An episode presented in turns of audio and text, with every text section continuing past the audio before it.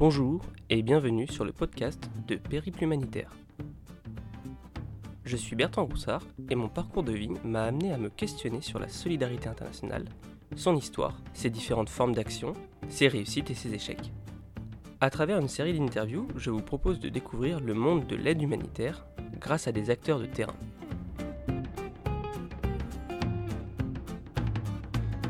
Lisa Merzaghi, bonjour. Bonjour. Alors euh, Lisa, tu es infirmière pour euh, Médecins sans frontières. Tu as euh, tout un parcours aujourd'hui qui t'a amené sur différents terrains. Est-ce que tu pourrais, dans un premier temps, te présenter et nous expliquer un petit peu ton parcours dans l'humanitaire? Oui, alors moi c'est Lisa. je suis suisse et j'habite toujours en Suisse. Donc j'ai fait mes études d'infirmière en Suisse. Et euh, c'est vrai que déjà, depuis l'école infirmière, euh, j'avais toujours un petit peu euh, le rêve de faire de l'humanitaire. Après l'école, j'ai dû quand même travailler comme tout le monde dans un hôpital pour pouvoir acquérir l'expérience nécessaire. j'ai travaillé en Suisse dans un hôpital universitaire et par la suite, dès que l'occasion se présentait, j'ai fait une école de médecine tropicale à Danvers qui m'a après m'a permis vraiment d'acquérir euh, pas mal de, connaissances par rapport à l'aide humanitaire et à partir de là j'ai commencé mon expérience euh, dans l'aide humanitaire et j'ai commencé à travailler avec euh, Médecins sans frontières euh, comme infirmière. Donc tu as d'abord travaillé à l'hôpital. Combien de temps euh, il t'a hum, fallu euh, d'expérience professionnelle en Suisse avant de te décider de te lancer dans l'humanitaire? Vu que j'étais déjà intéressée depuis avant, j'avais un petit peu lu dans les différents sites internet qu'il fallait entre deux jusqu'à cinq ans selon les associations. Alors euh, moi, je suis partie pour deux ans tout simple, vraiment le minimum nécessaire qu'il fallait pour partir donc, j'ai travaillé deux ans dans un service de pédiatrie. C'est vraiment le minimum nécessaire pour euh, effectivement pouvoir accéder dans le monde humanitaire. Et ça a été facile pour toi de trouver du, travail tout de suite dans l'humanitaire? Euh, Je dois dire, euh, d'un côté, oui. Je pense que j'ai eu une facilité par le fait dans mon parcours et surtout dans mon expérience en pédiatrie en tout cas, moi, j'ai eu toujours cette impression que le fait que j'ai pu commencer à travailler avec MSF, c'est vraiment euh, au lien aussi euh, avec euh, voilà, mon expérience en pédiatrie. Parce que dans les projets humanitaires, une grosse partie des projets humanitaires à, base médicale se, concentrent quand même en lien avec la pédiatrie. Donc, je pense que ça m'a quand même pas mal facilité l'entrée chez Médecins sans frontières. Tu postulé, tu as été accepté tout de suite ou est-ce qu'on te demande d'abord de passer des tests, euh, on regarde d'abord ton expérience? Comment se passe la sélection pour euh, les infirmières qui partent avec Médecins sans frontières? Alors là, je pense que ça dépend pas mal aussi des, sections des MSF, pas Médecins sans frontières. Il y a différents bureaux qui sont installés dans différents points de, l'Europe. Voilà, on a MSF, euh, qu'est-ce qu'on appelle MSF Suisse, il y a MSF Espagne-Athènes, il y a MSF euh, Paris, Hollande et à Bruxelles. Donc, on va dire que chacune, il avait un, petit peu sa manière de travailler. Et à cette époque-là, quand j'étais pris en 2014, ça m'a juste suffi d'envoyer mon CV et de passer un entretien. Et ça durait environ, euh, je pense, une petite heure, où il y avait quand même la composante de l'anglais que c'était très important parce que euh, j'ai pu quand même faire l'entretien demi-temps en, français et demi-temps en anglais. Parce qu'effectivement, l'anglais devient de plus en plus important aussi dans le monde humanitaire. Donc, euh, c'était peu la composante. Et après, euh, après une semaine, ils m'ont appelé, j'étais pris et j'ai attendu euh, pour ma première mission. Et j'ai attendu, je pense, un mois, un mois et demi avant de partir pour ma première mission. Alors raconte-nous ta première mission, comment ça s'est passé? Quand est-ce que Médecins sans frontières t'a rappelé? Quand, En combien de temps est-ce qu'il a fallu que tu fasses tes bagages? Est-ce que tu as été prévenu en avance? Où est-ce que tu es allé? Est-ce que tu as appréhendé Raconte-nous tout sur cette première expérience. Alors, euh, j'étais appelée, on va dire qu'en deux semaines après, euh, je suis partie. Peut-être un petit peu moins. Euh, Donc, c'est très rapide. c'était assez rapide, ouais. C'était assez rapide. Avaient aussi besoin, donc ça, ça m'a bien tombé. Donc assez rapidement, ouais, le temps de se mettre un petit peu euh, les choses ensemble, préparer la valise et partir. Et je suis partie en Cameroun comme première mission. On allait supporter surtout euh, par rapport aux réfugiés du Centrafrique qui s'y trouvaient au Cameroun. Euh, parce que ce temps-là, la Centrafrique est passée quand même en période de guerre et euh, de perturbations un petit peu civils. Donc, il y a eu beaucoup, beaucoup de réfugiés qui sont venus euh, vers le Cameroun. Donc, nous, on avait des interventions médicales par rapport à ces réfugiés. Première mission, première euh, aussi fois que j'allais en Afrique. J'étais jamais allée avant cette expérience. Donc, il y avait les deux composants. première mission, qu'est-ce que ça va être mon rôle, qu'est-ce que je vais faire? Et deuxièmement, voilà la partie aussi, euh, c'est la première fois en Afrique, euh, le choc culturel, qu'est-ce que je m'attends, qu'est-ce que je ne m'attends pas. Et j'allais te demander euh, justement avant ça, est-ce que tu as eu l'occasion de partir faire des stages à l'étranger ou de travailler avec des petites ONG à l'étranger? Est-ce que tu avais déjà voyagé toi auparavant? Bah, J'ai plutôt voyagé en Asie. J'avais jamais fait de l'Afrique. C'était la première fois. J'étais vraiment plutôt allée en Asie à faire des voyages. Je, parle vraiment de voyage. Je suis, c'était euh, en termes d'expérience avec euh, et de première euh, expérience humanitaire, c'était la première fois. C'est vrai qu'en Suisse, je participais plutôt à des actions sociales, solidaires, mais à niveau qui restait quand même à niveau suisse et jamais à l'étranger. Donc, première expérience. Et donc tu te retrouves au Cameroun en 2014 alors que la guerre vient d'exploser euh, euh, en République centrafricaine qui était déjà un pays assez euh, instable. Il y a des réfugiés qui, qui, traversent la frontière qui se retrouvent au Cameroun et donc toi tu es là pour combien de temps? Ma mission a duré environ presque trois mois et c'était voilà. Je pense que tout le monde il se, rappelle, il se rappelle de sa mission comme la meilleure. Effectivement, moi je me le rappelle comme un très très beau souvenir même si c'était quand même assez dur. Mais j'ai eu la chance euh, d'avoir une team euh, euh, locale qui était excellente, mais aussi voilà les collègues expatriés qui étaient avec moi, qui m'ont pu guider dans ce nouveau monde que moi je venais à peine de mettre les pieds dedans et que je connaissais pas du tout comment ça marchait, qu'est-ce que c'était mon rôle, qu'est-ce que je devais faire. C'était tout assez, tout était nouveau. Et euh, je dis tout le temps, la première mission humanitaire ou la première expérience, on l'aime beaucoup et on a envie de voir encore et de continuer ou ça se passe pas très bien. C'est comme aller contre un mur où on tape très très fort contre, où on essaye de, on trouve une manière de, de surmonter ce mur et de voir par derrière que c'est quelque chose de magnifique. Qu'est-ce qui fait qu'on peut être vite démoralisé? Qu'est-ce qui fait que ça peut nous dégoûter de faire de l'humanitaire, les premières missions? Comme tout le monde, la première fois qu'on part à l'humanitaire ou qu'on part à faire des actions solidaires, euh, c'est vrai que notre esprit, elle est plutôt dans le sens où je vais là-bas, je veux aider tout le monde. Euh, on, part quand même avec ce sentiment de euh, veux sauver. Ça, c'est clair. On part, je pense que tout le monde, il a ce sentiment-là quand on part euh, à faire des actions solidaires ou de l'humanitaire, c'est ça le premier sentiment. Et quand on se retrouve là-bas, on se rend compte qu'on ne peut pas tout faire. On ne peut pas tout sauver, on ne peut pas tout changer. Et ça, ça après, ça, ça a quand même un sentiment d'impuissance. Et je pense que, les, euh, que vraiment les premières expériences, ça travaille aussi ça en se disant, OK, on va essayer de faire de notre mieux, on va essayer de faire qu'est-ce qu'on peut avec les moyens qu'on a, mais on ne peut pas tout faire, on ne peut pas sauver tout le monde. C'est des sentiments que je pense que c'est très bien de les avoir, surtout au début, et c'est quelque chose qu'on continue à les avoir. Mais c'est vrai que quand on arrive sur le terrain, on s'aperçut que malheureusement, ce n'est pas le cas. On ne peut pas sauver le monde, on ne peut pas sauver tout le monde, on ne peut pas changer tout mais qu'on doit faire, qu'est-ce qu'on peut vraiment pour euh, améliorer la situation, euh, surtout d'améliorer euh, les conditions de vie des personnes qu'on est en face, d'essayer d'apporter un petit peu de soulagement, mais naturellement, on ne peut pas tout faire. Donc, on fait qu'est-ce qu'on peut avec qu'est-ce qu'on a. Et ça, je pense, c'est quelque chose qu'on travaille beaucoup et que c'est quelque chose que ça peut être choquant quelque chose qui est, euh, voilà, certaines personnes, ils peuvent l'affronter et des autres personnes qu'ils n'arrivent pas à, l'affronter, malheureusement, en disant non, mais on devrait faire plus, mais des fois, ah, c'est pas possible. Donc, je pense que c'est la partie un petit peu la plus dure de vouloir faire plus et on ne peut pas. Et c'est très frustrant. Tu as des exemples euh, comme ça de situations qui peuvent être très frustrantes et qui peuvent vraiment décourager des, humanitaires? Est-ce que toi-même, tu as vu des, collègues se décourager et finalement abandonner cette voie-là? Non, je pense.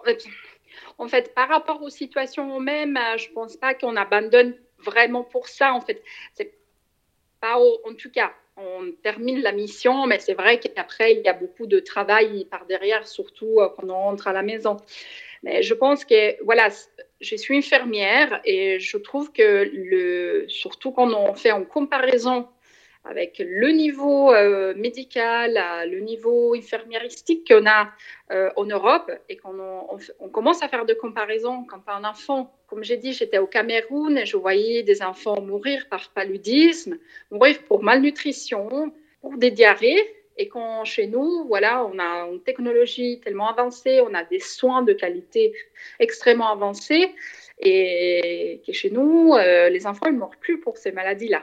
Quand on a ces comparaisons-là aussi, c'est très frustrant à, travailler. Et tu le vois, hein, tu as, des enfants euh, qui meurent de pneumonie et qui meurent de diarrhée. Et toi, tu es là un petit peu, tu te dis, maman, s'il était chez moi, en Suisse, en France, en Belgique, en Europe, bah, ce gamin, il, y aura, euh, voilà, il serait allé à l'hôpital, il serait sorti guéri sans aucune souci. Donc, c'est des situations assez, assez frappantes, surtout au début. Donc avant de rentrer dans le détail un petit peu de, ce que tu faisais sur place, est-ce que tu peux nous expliquer ensuite quelle a été la prochaine étape? Donc tu rentres du, Cameroun, est-ce que tu repars tout de suite pour une nouvelle mission? Est-ce que tu as enchaîné tout de suite les missions? Ou est-ce que tu as euh, décidé de te poser un petit peu en Suisse et euh, de retravailler en Suisse?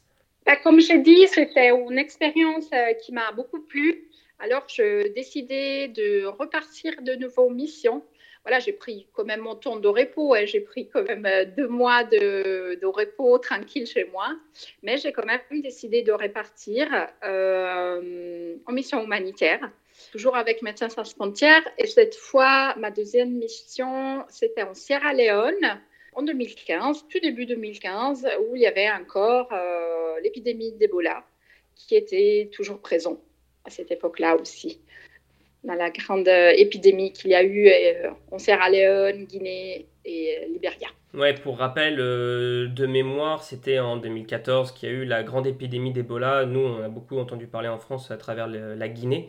Et, effectivement, il y a eu le Sierra Leone dans, dans le même temps. C'était c'était le même type d'Ebola, c'est ça, à ce moment-là? Oui, exactement. C'était la même épidémie, en fait qui a, qui quand même a touché ces trois pays, effectivement, parce que c'est parti quand même une région touchée un petit peu euh, tous les trois frontières au quand même euh, qui étaient assez euh, liées aux trois pays. Donc exactement, c'était la, même épidémie. Alors je dis le même type d'Ebola parce que, mais tu pourras sûrement beaucoup mieux l'expliquer que moi, Ebola, c'est une maladie qu'on a, souvent vu apparaître en Afrique à différents endroits et qui parfois prend des formes ou qui a des origines différentes, c'est ça? Il y a, oui, on va dire qu'il fait partie de ce qu'on appelle des fièvres hémorragiques. C'est des virus et naturellement, dans chaque euh, virus, il y a différentes couches de virus.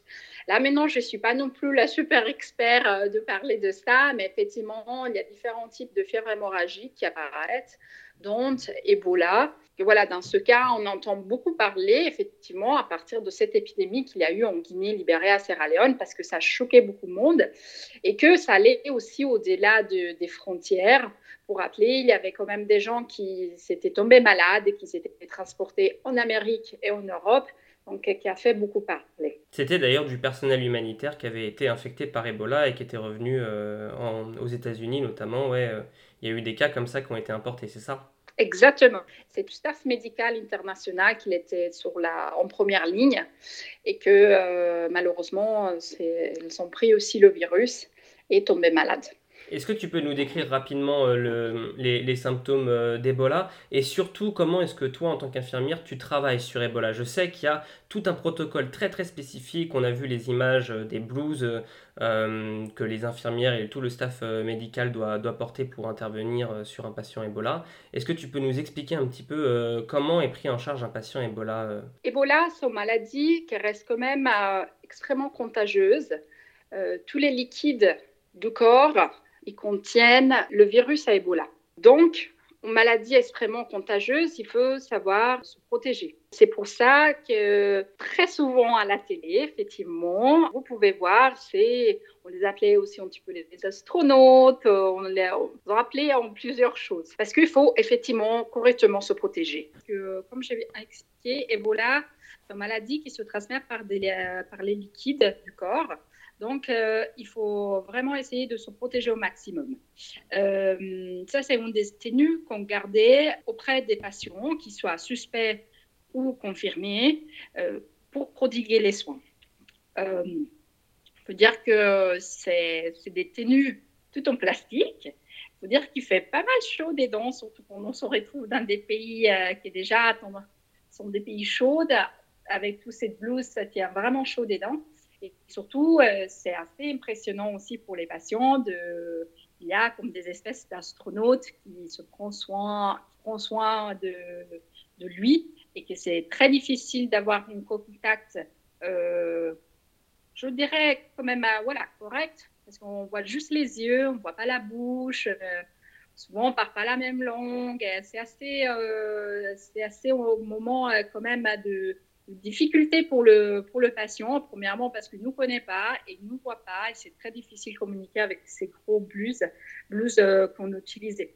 Comme j'ai dit, c'était des, des procédures extrêmement protocolaires, euh, mais que ça permettait vraiment pour tous les soignants et les personnes qui travaillaient dans l'environnement du patient de réduire le risque le plus possible. Voilà, le risque zéro, ça, ça, ça existe jamais, mais au moins de, de, de, maintenir une certaine sécurité pour tout le staff qui travaillait auprès des patients.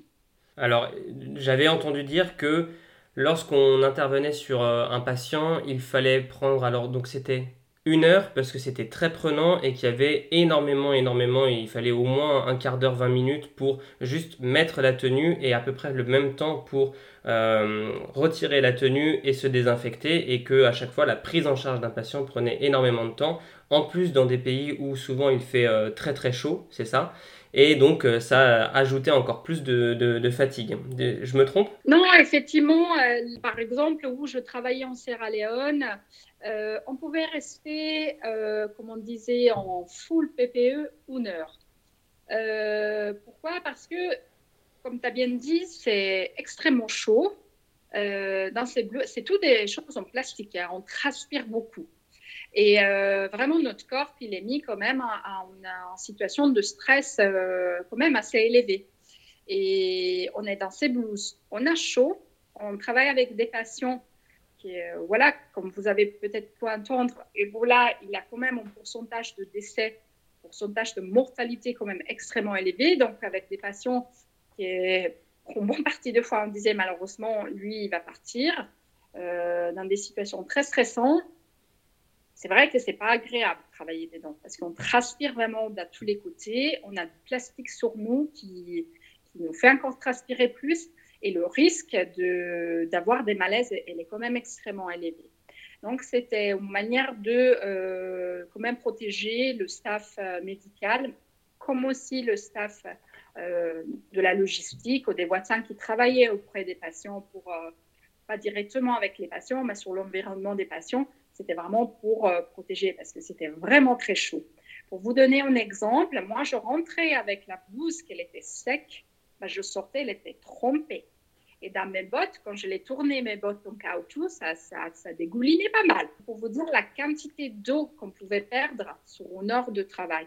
Donc, c'est vrai que c'était très protocolaire. Et en tant qu'infirmière, à ce niveau-là, il fallait quand même aller vite et être très, très précise dans les soins que tu veux faire d'avoir une très bonne organisation parce que vu qu'il y a qu'une heure, on ne peut pas se dire ah mais on va discuter des dents. Non, déjà avant, euh, comme on dit, entrer dans la zone à risque. La zone à risque, c'est la zone où il y a les patients.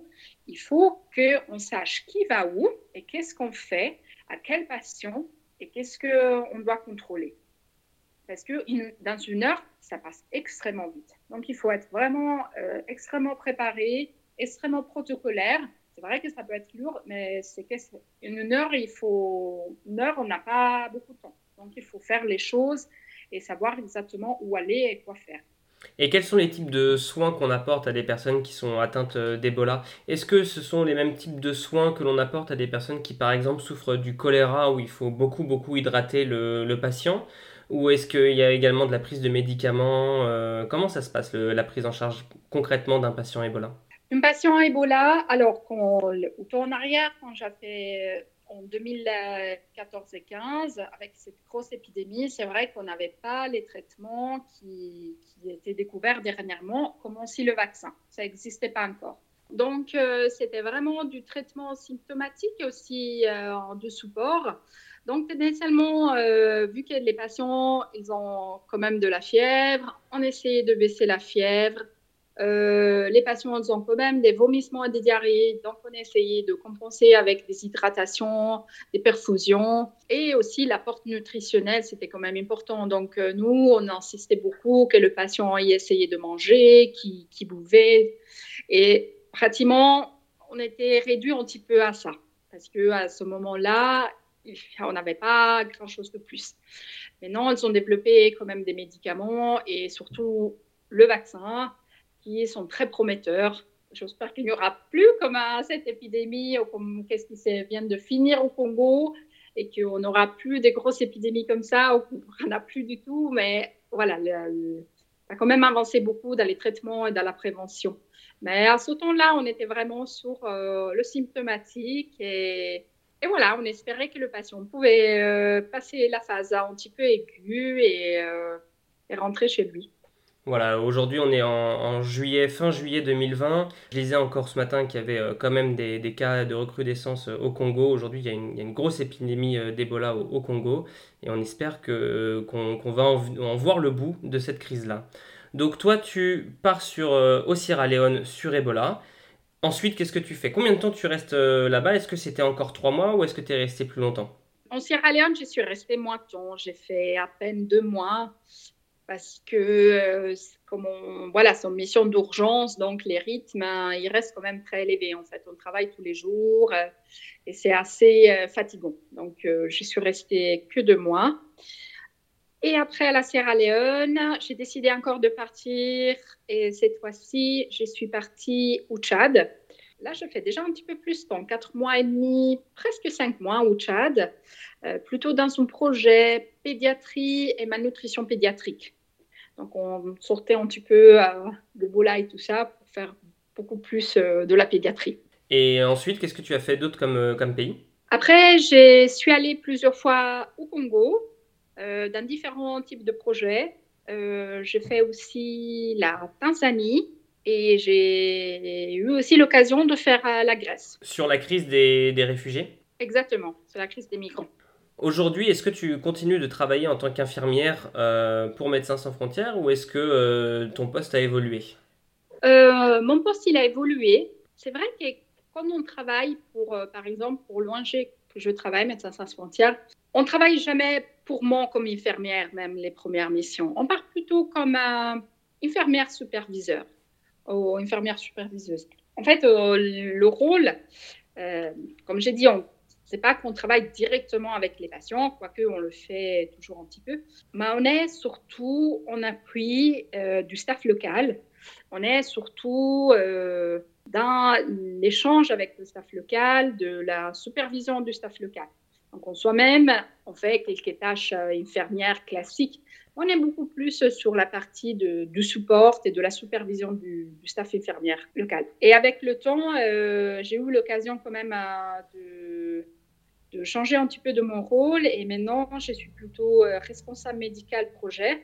Ça veut dire que je prends, en fait, j'ai sous ma responsabilité, je supervisionne et je supporte toutes les activités médicales d'un projet.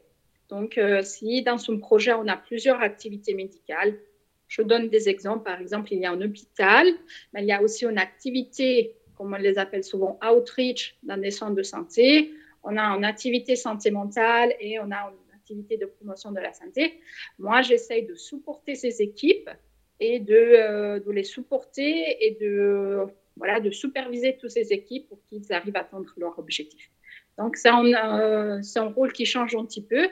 J'ai des liens encore avec les infirmières, avec les responsables infirmières, mais après, ça reste beaucoup plus euh, général sur le projet. Donc, avec aussi des autres domaines, hein, comme euh, la santé mentale, comme euh, aussi avec les médecins, comme la promotion de la santé, comme la pharmacie.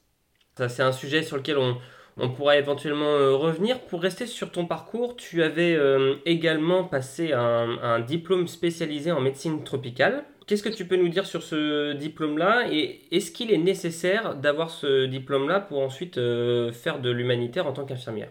Alors, moi, j'ai fait euh, effectivement un euh, post-graduat en médecine tropicale et j'ai adoré. Hein. J'ai adoré. C'est duré trois mois et demi. J'ai eu l'occasion de le faire en Belgique, dans une très bonne école.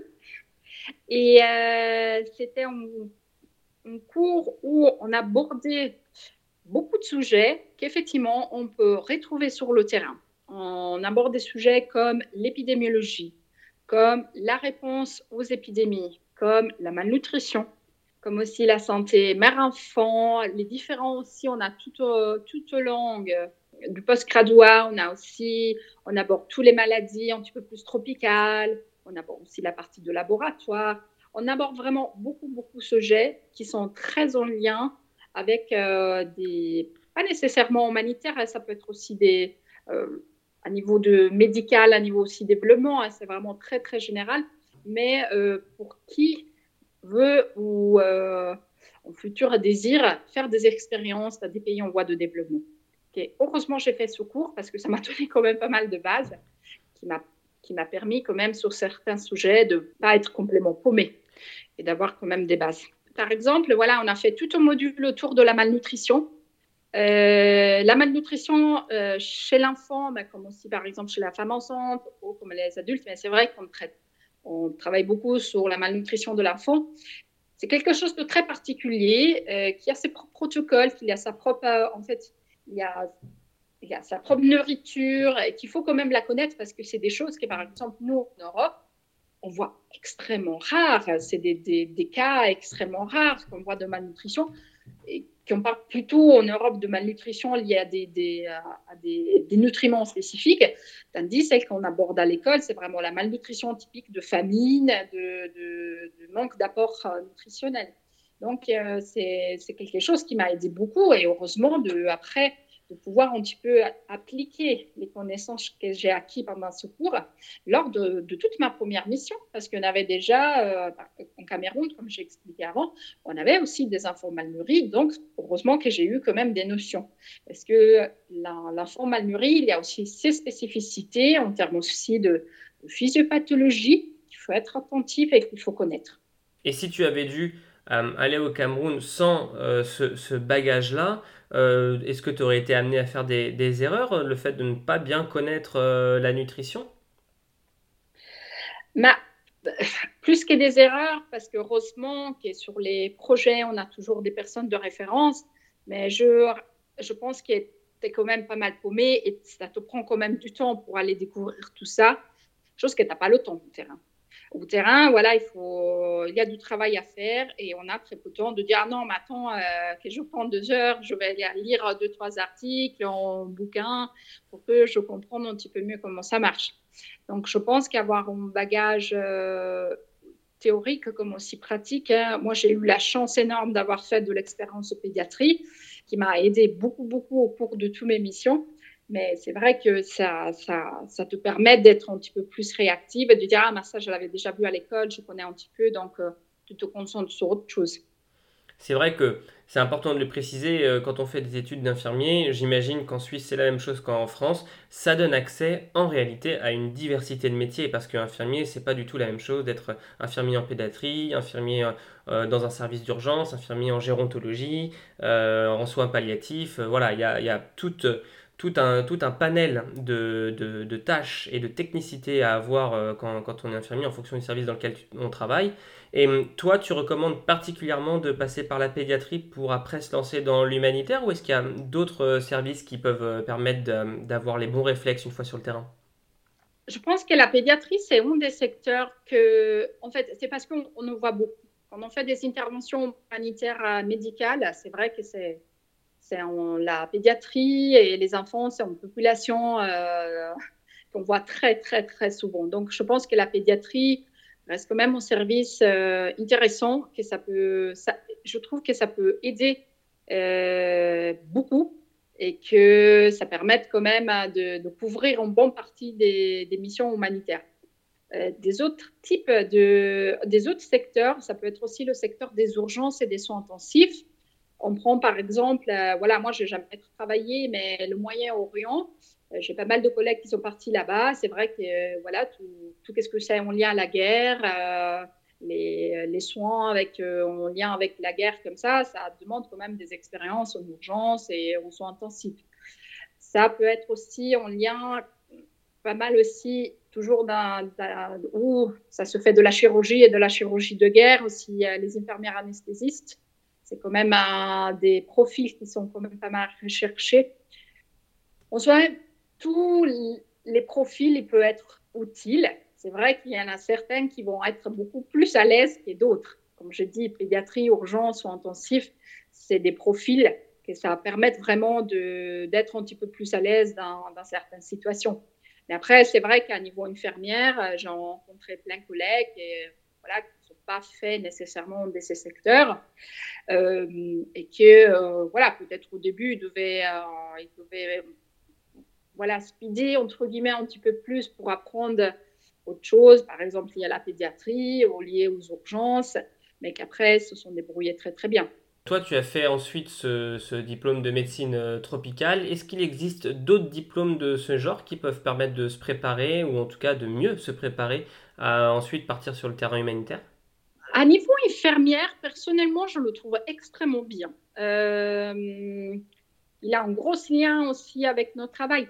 Après, je sais qu'il y a plein d'autres écoles qui peuvent donner euh, des, formations, mais que peut-être ils sortent un petit peu, euh, qui voilà, proposent plutôt des choses en lien avec le, qu'est-ce que c'est, le, le, management du projet, alors déjà beaucoup plus responsable terrain, et qui sortent éventuellement un petit peu mais je dois dire que les instituts qui proposent des, post-diplômes, des post-graduats en médecine tropicale, c'est extrêmement en lien avec aussi le travail d'infirmière.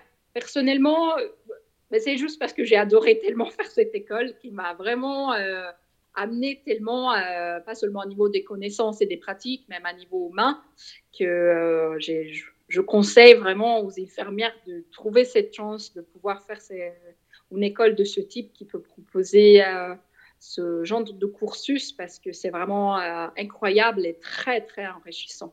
Et toi, par rapport à ton parcours, qu'est-ce qui a fait que finalement tu as, à tout prix voulu partir faire de, faire de l'humanitaire, que tu en fais toujours aujourd'hui, euh, plutôt que finalement d'être infirmière et de rester en, Suisse et d'avoir une, une, vie, j'imagine, plus stable, parce que aussi ça, ça, implique de beaucoup voyager, de beaucoup bouger, d'être très réactif, l'émission que, tu as, que tu as dû enchaîner.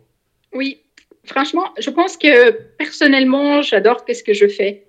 Et euh, le travail euh, que je fais, euh, là pour le moment, j'ai travaillé que avec Médecins sans frontières. Le travail que je, fais au terrain, c'est quelque chose que j'adore. Il me stimule beaucoup. Il me challenge beaucoup aussi. Hein. Je ne dis pas qu'il soit tous les jours facile. Hein. Il, il, permet vraiment à chaque mission, à chaque projet, dans le même projet, à différentes périodes, d'avoir euh, avoir des challenges, d'avoir des moments de difficulté qu'il faut vraiment tout le temps travailler. La multiculturalité aussi, c'est quelque chose que chaque fois, il faut toujours se...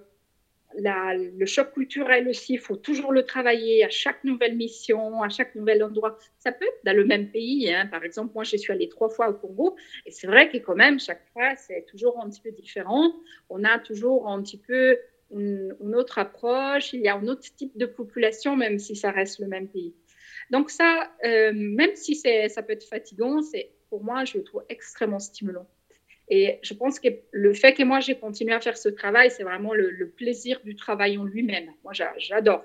C'est un travail qui me stimule beaucoup, qui me plaît beaucoup me permettent aussi, même dans ce nouveau rôle où je suis un petit peu plus détachée des patients, mais d'être quand même au projet, d'être quand même à côté des patients et quand même être à côté du staff et de pouvoir aussi travailler avec le staff, qu'il soit local ou expatrié, et de pouvoir construire ensemble des choses et d'atteindre nos objectifs pour le bien-être de la population, pour soulager la population. Justement, tu, nous expliquais à l'instant que maintenant tu étais plus sur la gestion de projets euh, médicaux. Est-ce que tu peux nous en dire un peu de mots? Est-ce que tu peux nous expliquer en quoi ça consiste de devoir gérer un, projet médical? Quel est ton rôle à toi, particulièrement au sein de cette ONG Médecins sans frontières? Effectivement, le poste s'appelle plus, euh, c'est référent médical des projets. Euh, donc, je m'occupe vraiment pour moi de la partie médicale. Mon travail, comme euh, peut-être je l'expliquais un petit peu avant, c'est vraiment euh, le, soutien, euh, la supervision, la coordination de, de toute l'équipe médicale et des activités médicales qu'il peut avoir sur un projet. Sur un même projet, comme j'avais expliqué avant, il peut avoir différentes activités médicales. Voilà, on peut avoir un hôpital, on peut avoir une activité de on peut avoir différentes activités. Donc, mon rôle, c'est vraiment de garantir que toutes ces activités-là, ils marchent bien, qu'ils peuvent atteindre les objectifs, qu'ils ont tout le matériel nécessaire, qu'ils puissent avoir le soutien technique, le support euh, de tout type, et euh, pour qu'ils puissent, que le staff médical puisse faire correctement le travail, pour que les activités déroulent correctement et pour atteindre une qualité de soins optimale. Ça, euh, c'est un gros mot. Après, il y a plein de petites choses dedans. Par exemple, euh, je m'occupe aussi beaucoup de la pharmacie, comprenant aussi de, de gestion d'équipe, de gestion des ressources humaines. Moi, je suis partie comme infirmière, mais dans un hôpital, on ne faisait pas vraiment. Donc, euh, en tant que référent médical, tu as en charge de donc gérer l'équipe, de gérer le stock de, matériel, de médicaments.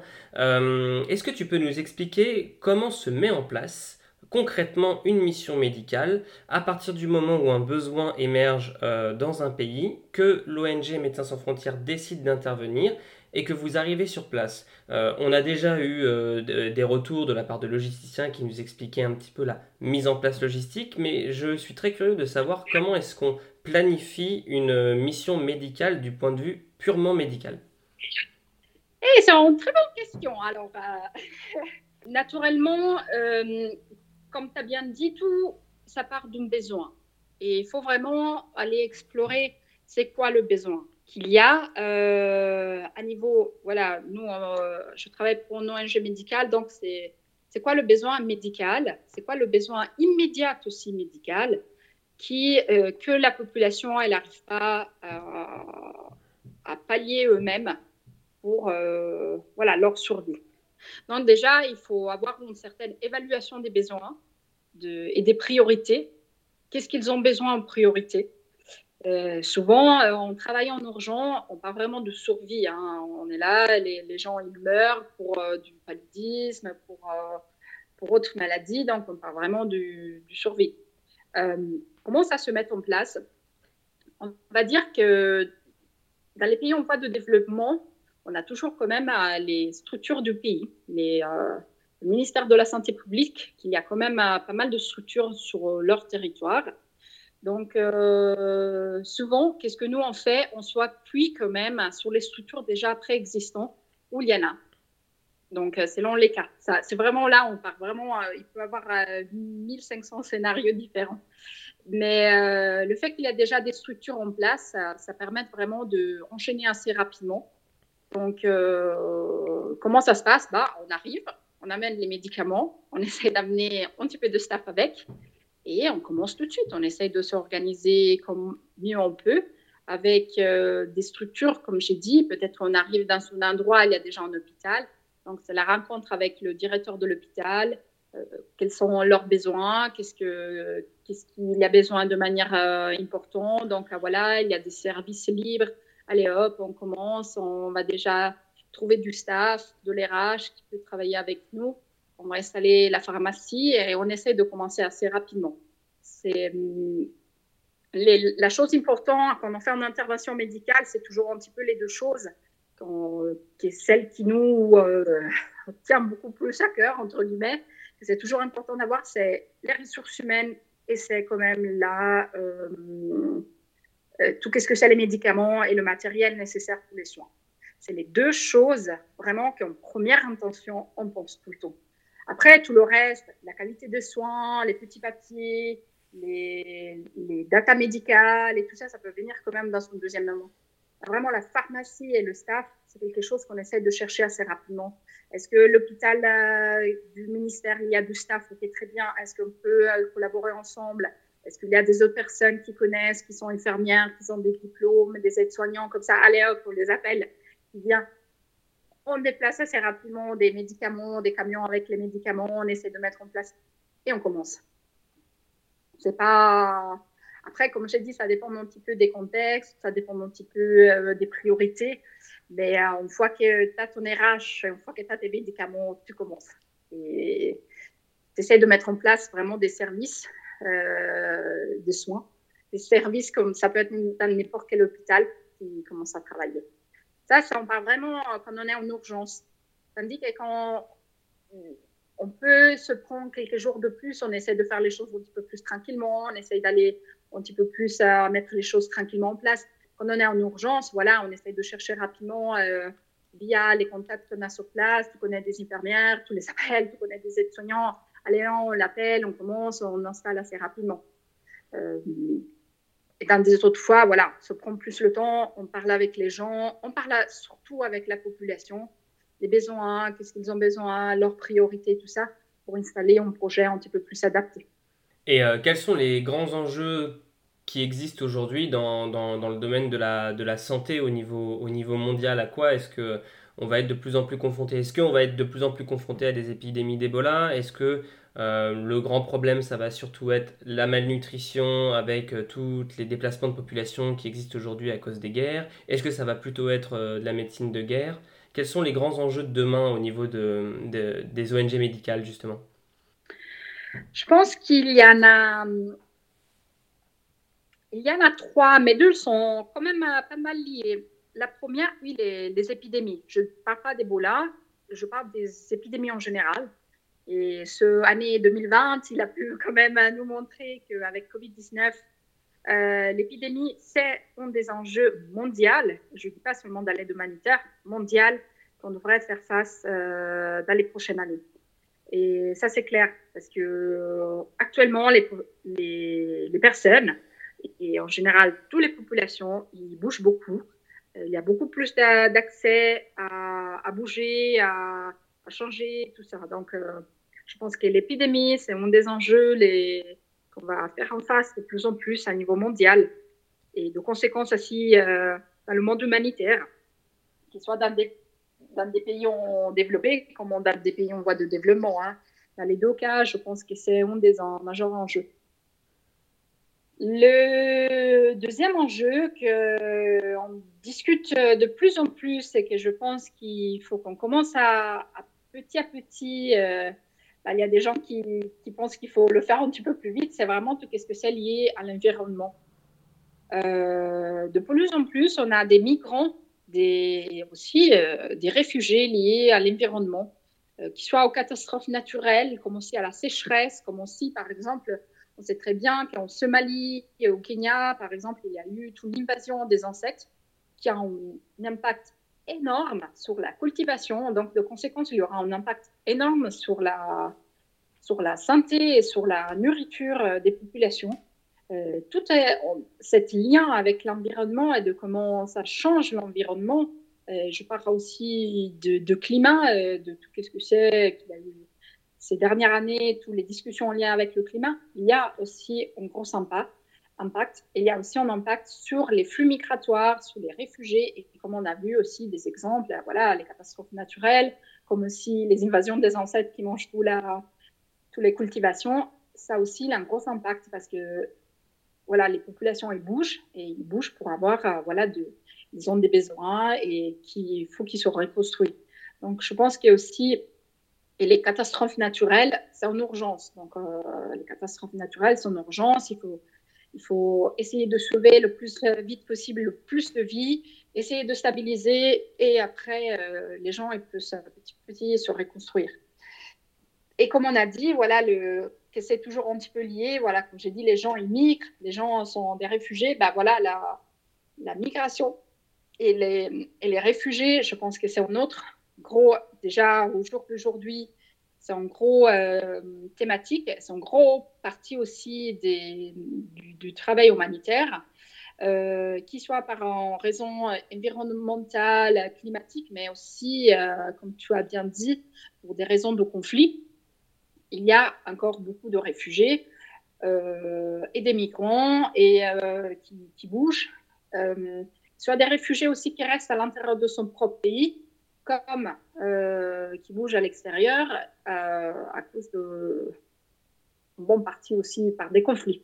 Donc je pense que les trois euh, épidémies, l'environnement et les réfugiés, la migration, les réfugiés, c'est trois thèmes, trois thématiques, trois problématiques qui vont rester très longtemps et qu'on va aller voir, je pense, de plus en plus. Et avec un impact majeur aussi et avec une complexité euh, de plus en plus majeure aussi. C'est vrai qu'on a une image de, de, l'humanitaire qui se fait beaucoup euh, euh, en Afrique, dans les pays en voie de développement. là, tu, tu, nous parlais d'avoir travaillé en Grèce sur des camps de, de migrants. Qu'est-ce que ça fait de devoir intervenir, de devoir déclencher une intervention humanitaire en Europe? C'est vrai qu'à moi, il m'a passablement choqué le fait que euh, il y avait quand même autant d'ONG et autant d'interventions en Europe. Je ne parle pas que aussi la Grèce c'est un des, gros exemples parce que c'est quand même assez important, mais euh, voilà, il faut parler, il faut pas hésiter de parler de, France même de Suisse. Hein. On a aussi des ONG, des, euh, du solidaire qui se, fait autour. Hein. Euh, mais c'est vrai que je trouvais assez choquant. Et euh, choquant par le fait, autant d'être européenne aussi, de, faire partie du, du, territoire européen et de voir comment on traite les personnes, c'était quand même assez dur. Hein. je dois dire que nous, on a l'habitude quand même de je ne dis pas de faire qu'est-ce qu'on veut, mais on a une grosse liberté, on a quand même des choix. Si, euh, voilà, le choix de vouloir, euh, ok, allez, demain, j'aimerais bien aller travailler à Paris, je vais trouver un travail, je vais trouver un bon appart, je vais essayer de faire ci, je vais essayer de faire ça. Dans deux ans, ah, j'aimerais bien quand même aller à Bruxelles, à faire une expérience. Elle me dit que euh, là-bas, on casse tout. J'avais vraiment l'impression qu'on cassait tout rêve à ces gens. Mais de manière impressionnante. J'avais vraiment, euh, ça me faisait vraiment mal au cœur parce qu'on les voyait comme un problème, comme des, Non, mais franchement, une fois, j'avais entendu des gens locaux qui disaient des mots assez choquants et que mes collègues, ils m'avaient traduit parce que moi, je ne parle pas grec, ils disaient, ils les appelaient des microbes. Et moi, ça que j'entendais des personnes dire, ça que les réfugiés qui viennent chercher de l'aide et de support qui fuient des pays en guerre, des situations aussi difficiles, aussi euh, des situations personnelles dramatiques, qu'on les appelle des microbes. Et ça, c'était vraiment la sensation que j'avais des fois. C'était des microbes qu'il fallait se débarrasser.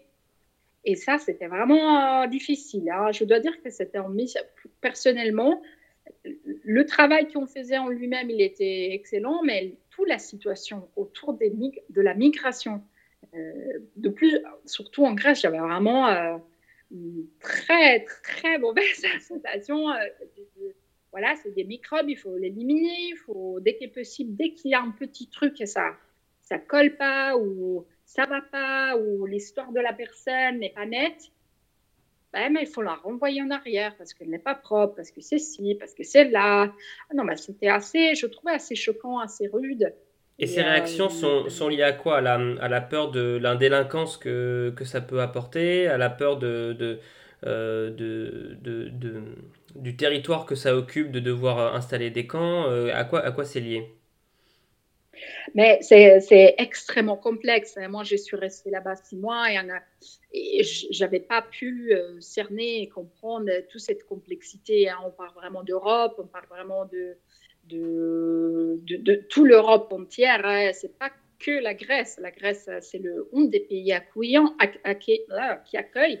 Mais c'est vrai que c'est tout en politique européenne euh, que c'est extrêmement compliqué et que euh, voilà, j'ai pas les connaissances nécessaires pour euh, vraiment expliquer correctement euh, pourquoi ça se passe comme ça. Mais aussi à niveau politique grec, c'était pas, voilà, c'était pas facile non plus. Et mais je pense que c'était tout en politique à niveau européen que voilà que ça, je pense que ça marche pas et qu'on on voit, voilà, comme si la personne elle vient vraiment prendre possession des entre guillemets de nos terres, de notre travail, de notre société. Il y a des, faux mythes comme ça assez importants et on le sait très bien que la politique, euh, il joue sur ça. Mais comme j'ai dit, euh, je ne pense pas d'être la bonne personne pour pouvoir parler en détail de, cette politique euh, européenne par rapport aux migrants. Et pour rester sur ton expérience personnelle, quel parallèle est-ce que tu peux faire, quelle comparaison tu peux, tu peux avoir entre le traitement et l'accueil de ces migrants en Grèce que toi tu as vu et euh, ta première expérience au Cameroun où là il y avait également des, personnes qui fuyaient le conflit en, République centrafricaine et qui venaient se, réfugier au Cameroun. Est-ce que toi tu as, senti une différence entre ces deux pays dans le traitement de, ces migrants? Euh, Oui, quand même, oui. Quand même, j'ai trouvé certaines différences. Quoique peut-être euh, pendant ma première mission, euh, là, j'avais, j'étais quand même euh, pas mal concentrée sur le travail que je faisais, sur les patients, que je faisais un petit peu moins attention des relations entre la population locale et les réfugiés. Mais je savais qu'il y avait des tensions, bien sûr, qu'il y avait des tensions. mais peut-être on les aperçu un petit peu voilà, comme première mission, je l'ai je l'ai aperçu un petit peu moins, tandis que dans des autres missions, par exemple, j'étais aussi en Tanzanie, dans un camp de réfugiés, où, euh, où là, j'entendais beaucoup plus aussi cette un petit peu, euh, euh, ok, on va les accueillir, mais on n'est pas content, mais et si, mais ça. Mais je dois dire, en Grèce, moi, j'avais aperçu quand même, c'est juste pour le fait que ils arrivent en Europe quand même dans des pays euh, euh, qui ont des, euh, je veux dire, des pays riches quoi. C'est pas possible qu'on peut laisser des personnes dans des camps de réfugiés, plus de 3000 personnes avec 10 toilettes. Je veux dire, c'est pas possible. Et en, Tanzanie, j'étais dans un camp de réfugiés avec 120 000 personnes, il y avait assez de toilettes pour tout le monde. Et là, on parlait de 3000 personnes avec 10 toilettes enfants, adultes, hommes. Euh, et Je vais dire, c'était aussi les conditions de vie qui étaient extrêmement violentes et qui, qui que je comprenais pas pourquoi les gens ne comprenaient pas en fait que c'était des choses euh, impressionnantes. Y avait, des femmes enceintes qui dormaient dans des tentes dehors, euh, complément à l'abri, en fait complément à laisser toutes seules, euh, complément en, en, insécurité totale. Et, et ça, ça m'a choqué quand même pas mal. Les relations entre la population locale et le réfugié, c'est toujours très difficile. Bien sûr, ça, euh, je pense que partout dans le monde, c'est vraiment difficile. Mais c'est vraiment aussi les conditions de vie qui m'ont choqué passablement. Euh, à la limite, euh, bah, en fait, c'était pas même pas la limite, c'était au-delà de tout, de tout type standard possible et imaginable. Je veux dire, c'était, immonde. C'est ça que je trouvais que ça faisait le vraiment mal. C'était vraiment ça, de voir ces gens dans des conditions euh, terribles. Et, je faisais voilà, des comparaisons avec euh, le camp de réfugiés en Tanzanie. Je me disais, mais les réfugiés en Tanzanie, ils avaient quand même euh, le standard des toilettes personnes. Et tandis qu'ici, on est, on est complètement dehors de toutes les limites possibles et imaginables. Donc, on va dire c'était aussi ça. Les conditions de vie, c'était dur aussi. Pour ceux que ça intéresse, c'est un sujet qui a également été abordé dans, dans l'épisode qui s'appelle L'enjeu de la logistique euh, humanitaire dans une ONG médicale avec euh, Geoffrey, qui lui comparait son expérience avec, euh, avec le, camp de réfugiés dans lequel il a travaillé à, à Grande-Sainte et les camps de réfugiés qu'il avait connus lui au Sud-Soudan. Et, et il, me faisait le même retour que toi par rapport à, à la, à la à la qualité du, du, camp, qui était de, de moins bonne qualité en France que, euh, qu'en Afrique, les expériences que lui, il avait eues. Et, à ton avis, qu'est-ce qui explique ça? Est-ce que c'est le fait que ce soit des, camps qui sont récents et que peut-être en Tanzanie, toi, tu as, tu as été sur des camps qui étaient installés depuis plus longtemps? Ou est-ce que c'est réellement une, l'impact d'une politique particulière du pays accueillant? Ah, C'est c'est une très bonne question. Je pense que c'est c'est un mix des choses. Je pense que oui, il y a une certaine politique derrière qui fait ça, comme aussi, moi j'ai vu différents camps en Grèce, je pense qu'il y a aussi vraiment, réellement manque d'espace et euh, qui qui ça joue pas du voilà que malheureusement ça joue un petit peu contre euh, après je dirais pas le fait d'être neuve hein, ça fait quand même plusieurs années que que la situation est là. Donc, euh, je pense que là, ça devrait changer quand même un petit peu. Et même si je suis allée euh, en Grèce, euh, voilà, l'année passée, hein, ça faisait déjà depuis 2015 comment, que voilà, la migration en Grèce, elle est présente et que, je veux dire, c'est pas, voilà, c'est pas de quelques mois, là, quand même quelques années. Donc, je pense que c'est un petit peu mix des choses et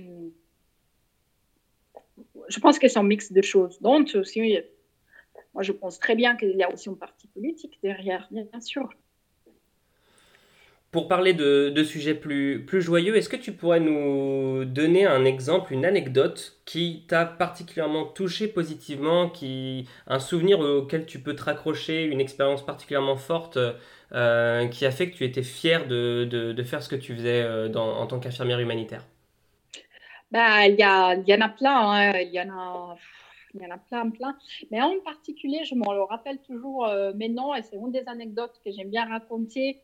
Euh, j'étais au Tchad et euh, on, on s'est occupé d'un enfant, il était quand même assez grand, je pense qu'il avait 12 ans déjà. En fait, sa maison, elle a brûlé et cet enfant, il a essayé d'aller à l'intérieur pour sauver sa maman et sa, sa petite sœur. Et malheureusement, il n'a pas réussi. Il a perdu sa mère et sa petite sœur. Et lui, il est resté brûlé euh, à cause de cet incendie. Donc, il est resté chez nous quand même pas mal du temps parce que ça a pris du temps euh, quand même hein, pour euh, guérir. Il a eu des brûlures sur tous les jambes, sur tous les bras, même au visage. Donc, ça a pris aussi son temps. On va dire qu'il s'était resté environ deux mois chez nous, donc un certain temps.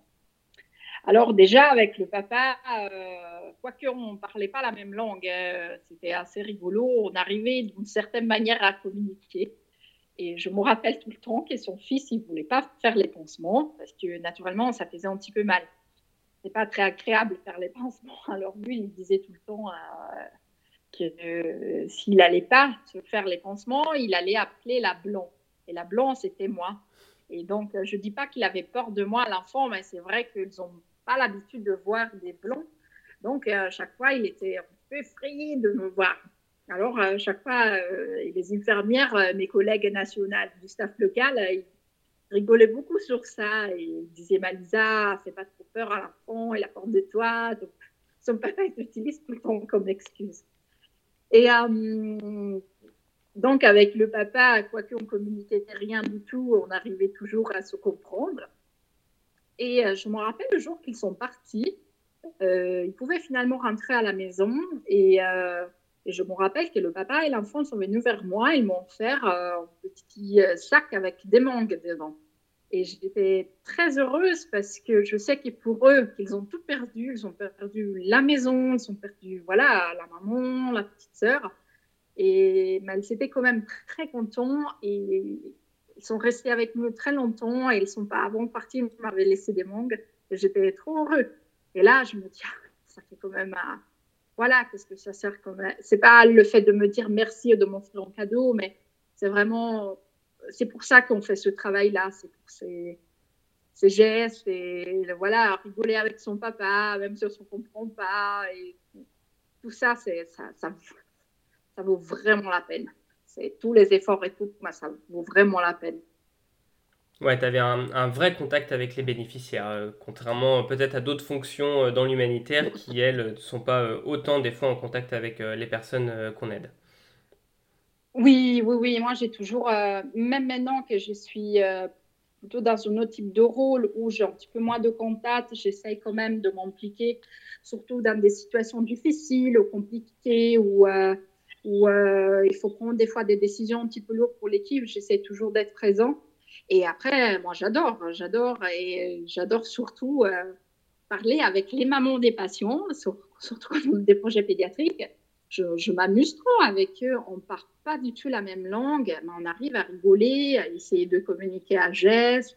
J'essaie toujours d'apprendre quelques mots en langue locale. Alors, ils se marrent, les gens, parce que j'essaie de parler de trois petits mots sans aucune, euh, naturellement, euh, sens de qu'est-ce que je dis, mais c'est des moments extrêmement agréables et que j'adore, que, j'aime beaucoup.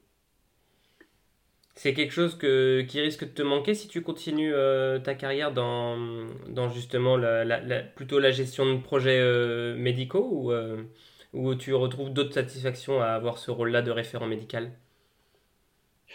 Euh, c'est vrai que ça me manque quand même un petit peu. Et comme j'ai dit, j'essaie quand même toujours de. Voilà, si on un hôpital, j'essaie quand même euh, toujours d'aller souvent à l'hôpital et de m'impliquer dans quelques situations, euh, d'aller voir les patients quand, quand c'est possible. mais c'est vrai aussi, mon nouveau rôle, un petit peu plus voilà, dans le management des projets à niveau traitement médical. Il y a aussi d'autres choses qui m'intéressent beaucoup. C'est vraiment aussi la partie d'avoir découvert aussi des autres professions. Euh, voilà, en tant que responsable infirmière, on est très axé sur les soins infirmières, tandis comme responsable médical, comme voilà, la référent médical projet, on doit aussi supporter, superviser d'autres activités que ce n'était pas du tout, euh, voilà, que c'est pas ma profession. Je donne des exemples. J'ai eu la chance aussi, par exemple, euh, en Tanzanie, on avait en maternité. C'était la première fois dans ma vie que je supportais une activité de, ce genre et j'ai euh, même plein de choses euh, à niveau de maternité, de qu'est-ce que ça peut être les standards, comment ça se passe, comment les, un petit peu, je suis allée de temps en temps avoir quelques accouchements et c'était quand même assez agréable.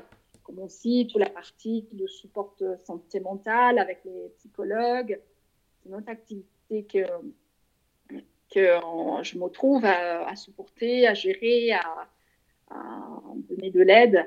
Euh, ça peut être aussi la promotion de la santé. C'est toutes des autres activités qui, voilà, sont médicales et que, voilà, ça, permet aussi de, connaître des nouvelles euh, professions, de connaître des nouvelles activités, des différentes approches. Et ça, c'est quand même euh, très agréable de pouvoir apprendre des nouvelles choses.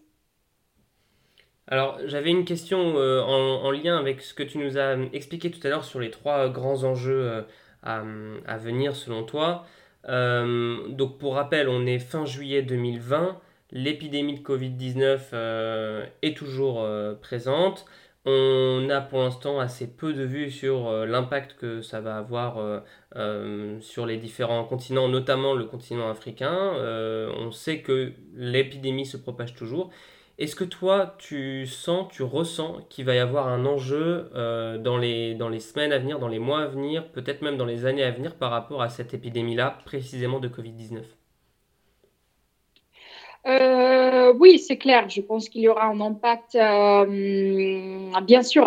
C'est vrai que dans, un continent comme l'Afrique, après, ça dépend bien sûr des pays. Chaque pays est différent. Mais on a une certaine problématique des fois que c'est vraiment l'accès au, à part aux soins, mais au test lui-même. Donc, fois, euh, si vous allez sur Google, vous tapez vos euh, Covid-19 Afrique, vous pouvez peut-être vous apercevoir, voilà, de voir que les, les cas ne sont pas énormes. Mais oui, mais ils sont aussi pas énormes parce que c'est compliqué de faire un test. Et je pense que ça, il y a un impact important parce qu'on ne peut pas trouver des, euh, des foyers. Ça va être très difficile de, trouver des, foyers. Donc, ça peut avoir des impacts importants. Ces pays, c'est quoi? C'est des pays où on voit des développements où ils ont quand même beaucoup plus l'habitude de faire face à des épidémies. Ils ont quand même des, euh, systèmes d'alerte. Ils ont quand même euh, beaucoup de choses que c'est très important que tout le monde puisse prendre note de ça et d'apprendre un petit peu. Quand on parle d'actualité euh, humanitaire, justement, j'en profite pour faire la, transition. Tu es également euh, très investi dans un média qui s'appelle euh, Éco-Solidaire. Est-ce que tu peux nous en dire deux mots? Oui, bien sûr. Alors, Éco-Solidaire, on est un petit organisme que, en fait, c'est un petit peu un groupe d'amis, on va dire comme ça. Jérémy, que c'est le président. En fait, on a fait l'école de métier tropical ensemble. On s'est rencontrés là-bas, on était un petit peu amenés par les, par les mêmes valeurs, les mêmes, euh, voilà, les mêmes intérêts. Euh, Éco-Solidaire euh, veut mettre en avant les, les actions solidaires euh, internationales principales. On est un petit réseau qui, qui en fait, on aimerait bien, en tout cas, de mettre en lien ces ONG, euh, organismes de solidarité internationale de pouvoir avoir cette capacité de les mettre en lien pour pouvoir euh, voilà, se mettre en contact, faire des échanges d'expériences. Pourquoi pas euh, avoir aussi des, collaborations un petit peu plus opérationnelles. Mais ça, c'est un petit peu notre souhait. Et effectivement, nous, pour le moment, on travaille via un site internet où on met un peu l'actu à niveau humanitaire, euh, il y a aussi différentes plateformes. On est très, très actifs aussi dans les réseaux sociaux. Où on met aussi en avance euh, quelques humanitaires, comme on, fait aussi des portraits des travailleurs humanitaires, où euh, on, on partage aussi des nouveautés aussi au niveau technologique, on a aussi des dossiers pratiques pour qui veut commencer à travailler dans l'humanitaire, pour tout public, très peu accès pour qui travaille dans la solidarité. On veut vraiment être accès à tout public pour que tout le monde puisse avoir l'accès à, ces informations. Alors le, site internet s'appelle ecosolidaire.org, donc e-c-h-o-solidaire.org. Euh, il y a effectivement euh, très présent sur les réseaux sociaux, vous avez des revues de presse euh, régulièrement, donc ça permet au moins dans un premier temps de s'informer. Et puis pour les personnes qui cherchent à en savoir un peu plus, il y a effectivement des dossiers, il y a notamment tout un catalogue des formations pour se former à l'humanitaire qui est mhm. référencé. Il y a également une page pour les offres d'emploi. Et vous avez également une page Facebook qui s'appelle l'Humanitaire Café et qui permet un petit peu d'aborder toutes ces, toutes ces thématiques-là. Euh, et, le réseau est très très dynamique et j'encourage vraiment les personnes qui veulent, euh, qui veulent aller un peu plus loin aller se, se, connecter sur ce site-là pour avoir un peu plus d'informations. Toi Lisa, tu as, tu as un rôle complètement bénévole, hein. c'est ça, c'est ça c'est important de le rappeler aussi, tous les contributeurs à EcoSolidaire sont, sont bénévoles. Oui, exactement, on est bénévoles et chacun d'entre nous, il, fait, il a des petites spécificités. Voilà, par exemple, à part, j'écris quelques articles de temps en temps, je m'occupe aussi pas mal de le catalogue de formation, tous les, emplois et, euh, et, surtout des, des cours Facebook. Donc, euh, et quelqu'un d'autre, il y a des autres, euh, notre, de nos amis, il y a plutôt l'agenda et comme ça. On travaille tout de manière bénévole. Il y a, on cherche toujours des collaborateurs, ah, si je peux dire. On est quand même au réseau tout petit mais très dynamique. Et c'est, euh, c'est une activité que j'aime beaucoup faire, même si je suis en mission, que je travaille beaucoup euh, en mission et sur le terrain. C'est une activité que j'adore aussi. Alors pour, euh, pour conclure un peu sur, sur toi, sur ton parcours, comment est-ce que tu te projettes maintenant toi dans la solidarité internationale? Est-ce que tu te vois continuer à faire ce que tu fais aujourd'hui toute ta vie? Est-ce qu'il y a des évolutions que, que tu vises? Quel, quel avenir est-ce que tu, tu projettes pour toi sur, ton avenir d'infirmière humanitaire? Pour le moment, euh, j'aime beaucoup qu'est-ce que je fais. C'est un rôle, euh, comme je dis, très stimulant et que euh, il me plaît beaucoup. après, comme, moi, je suis une personne, comme on dit, très terrain. Moi, j'adore rester au terrain. Donc, en futur, je ne me vois pas, en tout cas pour le moment, hein, d'avancer trop dans ma carrière. Euh, qu'est-ce que je fais? J'aime beaucoup. Après, on ne sait jamais. C'est vrai que avec l'âge, j'imagine qu'au bout d'un moment, c'est quand même, voilà, on a expliqué, on travaille stressant, il faut beaucoup voyager, il faut s'adapter à des situations difficiles. Des fois, les conditions de vie ne sont pas naturellement comme celles qu'on peut avoir à la maison, donc ça peut être un petit peu plus fatigant. Pour les prochaines années, je pense que qu'est-ce que je fais, euh, j'aime beaucoup et euh, je vais continuer de le faire pour le moment. Et si tu avais un conseil à donner à des, euh, à des humanitaires qui veulent se lancer, quel conseil est-ce que tu leur donnerais? Le premier, c'est vraiment aller chercher les motivations qui nous font partir à faire ces expériences-là, de se dire, voilà, est-ce que je le fais parce que tout le monde le fait ou est-ce que j'ai vraiment des, motivations qui me poussent à faire ça? Ça, je pense, c'est très important. Euh, c'est quoi qui te pousse à faire ce travail-là? Parce que il peut être très enrichissant, il peut être très beau et magnifique, mais en même temps, ça pousse quand même à des limites. Et ça, ça, ça travaille beaucoup sur nous-mêmes. Donc, il faut quand même être euh, pas mal préparé et être solide dans ses propres convictions. C'est un petit peu euh, une des choses que je dirais. Et euh, une autre chose, je pense, c'est très importante euh, aussi de, de, dire qu'est-ce que je veux, entre guillemets, amener de, mon, de mon expérience, qu'est-ce que je vais amener. Et c'est pour ça que moi, je trouve pas mal d'avoir eu l'occasion ou d'avoir comme base un travail que je peux transmettre aussi. Voilà, c'est vrai que maintenant, je travaille beaucoup plus comme responsable médicale, mais à la base, je suis infirmière. J'amène encore beaucoup en lien avec mon travail d'infirmière, tout semble, euh, tous les actes infirmières. J'arrive encore à transmettre euh, mes capacités, mes expériences, et du travail pur. Et je pense que cette technicité, elle est extrêmement importante, elle est extrêmement appréciée par euh, aussi le staff qu'on travaille avec. Le fait qu'on n'est pas seulement là faire la partie managériale, mais on a aussi une technicité derrière qu'on peut toujours apporter et qu'on peut toujours partager. Ça peut être euh, moi en tant qu'infirmière, ça peut être le médecin, comme aussi le logisticien qui a étudié comme électricien, par exemple, qui amène euh, quand même ses connaissances en tant qu'électricien. Ou euh, c'est des exemples. Je trouve que cette technicité, qu'est-ce qu'on apporte là-bas? Qu'est-ce que, à part le fait de, voilà, à mesure de notre expérience, la technicité qu'on veut amener, qu'est-ce que c'est nos capacités. Ça aussi, euh, je trouve c'est quelque chose d'important. Euh, qu'est-ce qu'on veut amener? Ben Après, euh, je n'ai pas beaucoup plus de conseils à donner.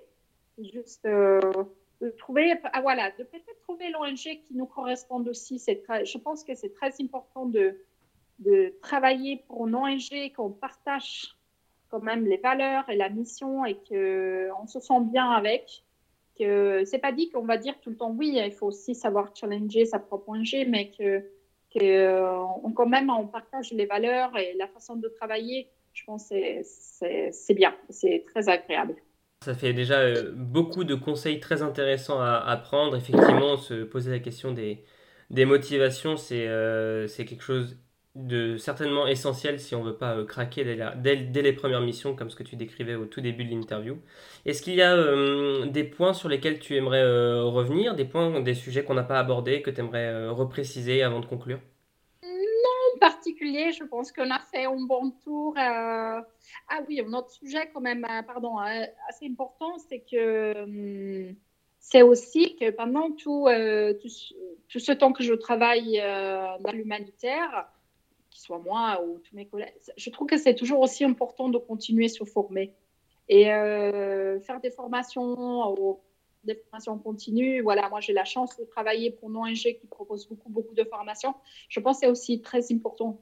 Euh, ça, c'est comme dans tous les métiers. Hein. Je ne parle pas que de les métiers de l'humanitaire, bien sûr. Ça, ça c'est très général.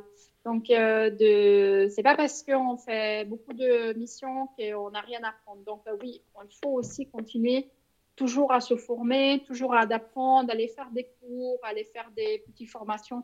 C'est extrêmement important pour pouvoir, comme moi je le dis tout le temps, déjà savoir euh, les, connaissances, euh, bien sûr, les connaissances et les pratiques, mais aussi de continuer à avoir cette autocritique importante que ça permette d'avancer.